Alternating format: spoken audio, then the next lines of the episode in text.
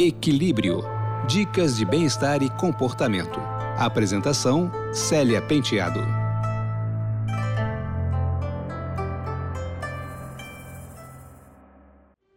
Olá, ouvintes! Já que estamos em plena pandemia, eu vou falar sobre a casa que a gente habita. Eu sempre acreditei que a casa que a gente vive é um reflexo de como nós nos sentimos por dentro. Então, para mim, uma casa aconchegante deve ser arrumada e receber uma boa iluminação, mas ao mesmo tempo tem que ter vida. Não pode ser aquele ambiente que dá medo até de tirar alguma coisa do lugar. Casa com vida tem coisa fora do lugar, sofá um pouco gasto e piso um pouco arranhado, porque tem história.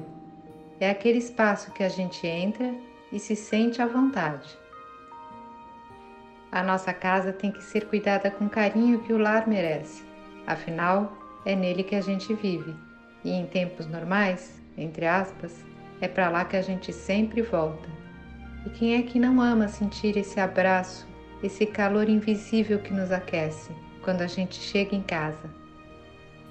Por outro lado, o excesso de cuidado com a casa também pode revelar um certo desequilíbrio. O ambiente não tem que ser impecável, mas ver roupas espalhadas e pia cheia de pratos para lavar incomoda, pelo menos para mim. Eu acho que quem cuida da casa com carinho e sem neurose está cuidando de si mesmo. A organização do ambiente em que você vive influencia diretamente no seu equilíbrio emocional, na sua energia e na sua motivação. Afinal de contas, o brilho do sol deve estar nos cômodos da casa e também nos nossos próprios olhos. Esse programa é produzido e apresentado por mim, Célia Penteado, com montagem de Pedro Corrêa.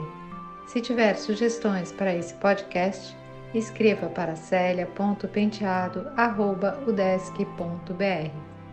Deixo vocês com a música Quando o Sol Bater na Janela do Seu Quarto, do Legião Urbana. Um beijo e até breve.